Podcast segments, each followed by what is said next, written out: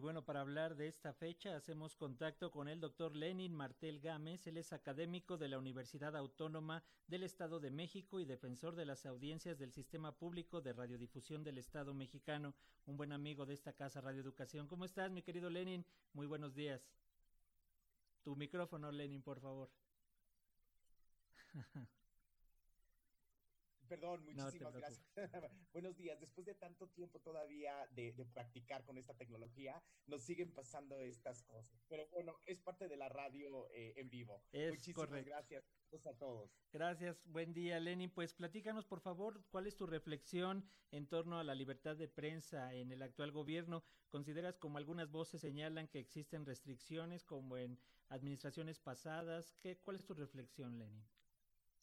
Mira, yo solamente siempre, siempre eh, me gusta eh, pensar qué pasaba cuando yo era niño, qué pasaba en otros excesos neoliberales, porque, porque yo soy, eh, nací, crecí en este contexto que se llama el neoliberalismo, justamente cuando es un Estado que, que, que tiene menos intervención en la vida pública y entonces deja estos vacíos a sectores privados pero este Estado que, que, que, no regula, este Estado como Cedillo que quiere autorregular, este Estado que eh, eh, no se preocupa mucho por la libertad de, de, expresión.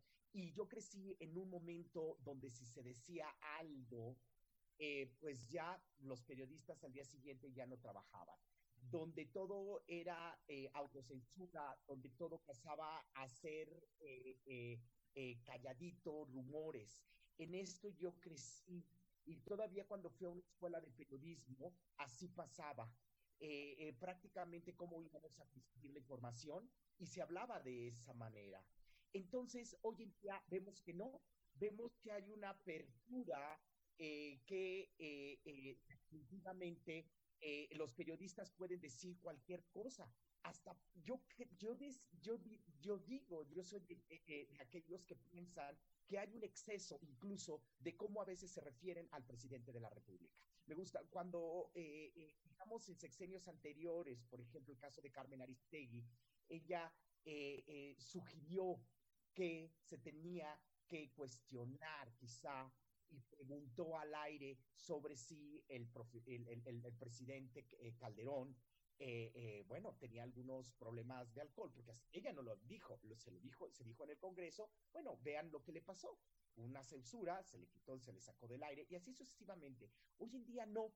Hoy vemos un grupo de élite que incluso está aprovechando esa su posición, su poder económico y político para aprovechar de esa libertad de expresión. Y yo soy de los que creo que se tiene que poner límites a esto, porque están creando una descontextualización, una desinformación bueno, una desinformación basada en la descontextualización. En otras palabras, soy de aquellos académicos que piensa, que reflexiona, que, que esta libertad de expresión que había, que nunca, nunca habíamos tenido eh, eh, eh, tal fortaleza de tal libertad de expresión, a pesar de las muertes que hay de los periodistas, que es algo bastante terrible.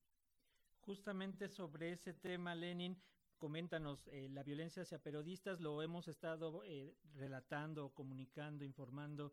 La situación no es lo mismo que se genera, por ejemplo, en grandes capitales como aquí en la Ciudad de México, con lo que ocurre en diversas comunidades, en municipios, incluso en donde la violencia hacia quien comunica o dice algo es, es feroz y lo hemos visto con estos ocho asesinatos en lo que va del año y todos los anteriores desde hace, eh, te gusta, unos 15 años con eh, gobiernos como el de Felipe Calderón y el de Enrique Peña Nieto. ¿Cuáles son esas diferencias que encontramos en las agresiones hacia la prensa, Lenin? Estas agresiones cada vez es, eh, híjole, es, es algo, algo bastante terrible que no terminamos de entender y que pues, y por eso quizá no hay todavía ni se han encontrado formas de hacer frente a esto, a pesar de las exigencias de distintos grupos eh, de la sociedad civil. ¿Qué es lo que pasa? Me preocupa mucho lo que pasa en los estados, eh, incluso más que en la federación. Me preocupa que, eh, el, que, que no encontremos una solución. Hay grandes exigencias al gobierno acerca de esto, sobre los mecanismos, por ejemplo, de seguridad que no están funcionando, eh, sobre todo en los estados. Pero eh, me preocupa que hay un poco, hay mal entendimiento. Parecería ser que, los, que, el Ejecutivo Federal tendría la culpa de todo esto, pero no se habla de corresponsabilidades. Los dueños también de los periódicos, eh, de los medios locales, tienen mucha culpa. Eh, no protegen a sus periodistas, no les pagan bien, trabajan en un modo de precariedad laboral terrible, que también eso hace que los están arriesgando. Los ciudadanos no estamos exigiendo lo, lo, lo, lo, suficiente para terminar también con esto.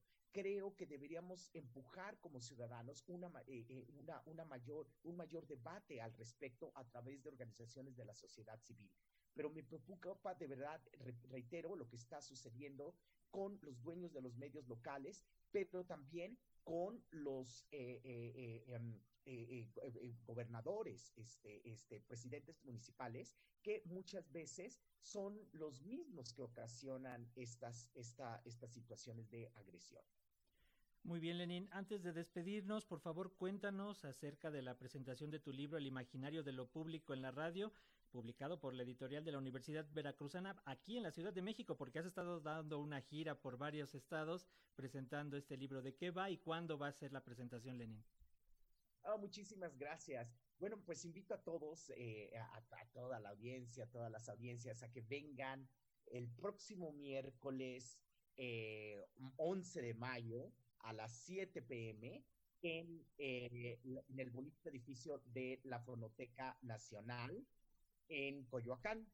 Eh, entonces, repito, Fonoteca Nacional, eh, miércoles 11 de mayo a las 7 de la noche. Ahí los espero para discutir sobre los medios públicos y cómo se están eh, reconformando y reconfigurando hoy en día y también en el marco de una libertad de expresión, cómo se están abriendo, cómo se están añadiendo más programación plural, diversa, eh, se está promoviendo la libertad de expresión dentro de los medios públicos y es algo que me gusta eh, eh, y eso hay que discutirlo. Y eso será un gran ejemplo. Los medios públicos, eso no lo dijimos, pero por ejemplo se han revitalizado en este sentido, en su programación, cosa que antes la programación no, no era tan diversa, no era tan plural y creo que en eso se ha avanzado en este sexenio pues vamos a participar de este debate. Muchas gracias por la invitación. Nos vemos por allá el próximo miércoles 11 de mayo a las 7 pm en la Fonoteca Nacional para hablar de estos medios públicos que tantas, tanta falta hacen para la democratización de los medios en general aquí en el país. Lenin,